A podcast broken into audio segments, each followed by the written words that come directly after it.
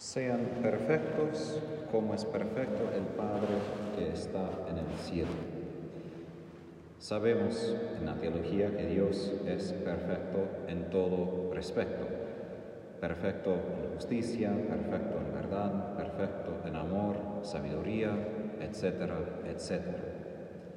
No vamos a alcanzar ser perfecto en todos los atributos de Dios.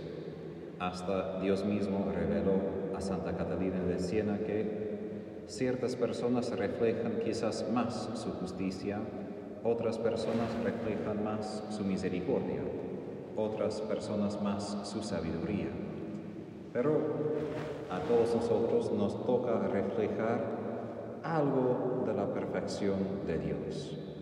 Pero aún si diferentes santos reflejan diferentes atributos, características de Dios, todos debemos reflejar la esencia de su perfección y esto es el amor. Y aquí Jesús da ciertos rasgos, ciertas características de este amor que Dios tiene, porque no es un amor humano. Aquí vemos la distancia entre el amor meramente humano y el amor plenamente divino. El humano amaría a los que ya nos aman, que son atractivos, que ya son buena gente. Pero Jesús hace la pregunta, ¿los paganos, los publicanos, acaso no hacen lo mismo? Su pregunta revela que para amar en este modo humano ni necesitamos fe, ni necesitamos a Jesús, ni necesitamos la gracia de Dios, porque esto es algo natural que surge de la naturaleza humana. No es nada malo, al menos debemos amar a los que son de nuestra familia, los que sí son de confianza en nuestras vidas. Pero esto es el amor humano. El amor divino, como Jesús indica aquí, hace salir el sol sobre malos y buenos y hace caer la lluvia sobre justos e injustos. Y así Jesús da la respuesta a ciertas preguntas en el mundo de hoy. ¿Por qué Dios no simplemente quita ciertos pecadores de la tierra y previene mucho sufrimiento? Uno podría preguntar por qué Dios no hizo que alguien como Hitler, Stalin o otros líderes muy grandes se caigan, no sé, de un infarto de corazón o una enfermedad de cáncer. Y es porque Dios no piensa como nosotros. Nuestro amor es muy humano, entonces si alguien es bueno, entonces lo amamos. Si alguien es malo, inmediatamente lo castigamos. Obviamente Dios también es justo y también dará a cada uno lo que merece sus obras. Pero en esta vida Dios ama en algún sentido de modo igual. Él ama justos e injustos. Hace salir el sol, hace caer la lluvia. Y el ejemplo muy práctico que Jesús dice en el Evangelio de hoy para nosotros, para entender la fuerza de ese tipo de amor divino, es cuando dice, amen a sus enemigos, rueguen por sus perseguidores. Así serán hijos del Padre que está en el cielo. Para nosotros hoy las palabras enemigos, perseguidores son bastante abstractas. Podemos pensar en nuestros enemigos o personas que nos hacen mal, si no tenemos perseguidores en el sentido fuerte de la palabra. Pero en el contexto, cuando Jesús decía esas palabras, enemigos se refería a los romanos. Romanos quienes oprimieron a los judíos, usaron muchos impuestos a reducir casi toda la nación a pobreza, soldados que abusaron de la gente, de tal punto que hubo en efecto la ley de primere noctis, en latín, que era que el soldado romano pudo entrar en la boda de dos judíos y sacar la mujer para disfrutar la primera noche con ella. Y esto fue ley ley romana. Ahora imagínense escuchando las palabras de Jesús. Amén. estos enemigos, rueguen por sus perseguidores. Eso no es poca cosa. Esto es pedir justo en el momento cuando brotamos con enojo justificado. Jesús pide que aun en medio de este enojo frente de una injusticia, de una maldad, que siempre haya amor. Y así vuelvo a lo que dije sobre Dios, completamente justo, completamente un Dios verdadero pero en todos sus atributos resplandezca siempre amor. Y eso es donde nosotros no siempre imitamos a Dios. Podemos ser muy justos, pero dejamos amor. Pero con Dios no se separan los dos.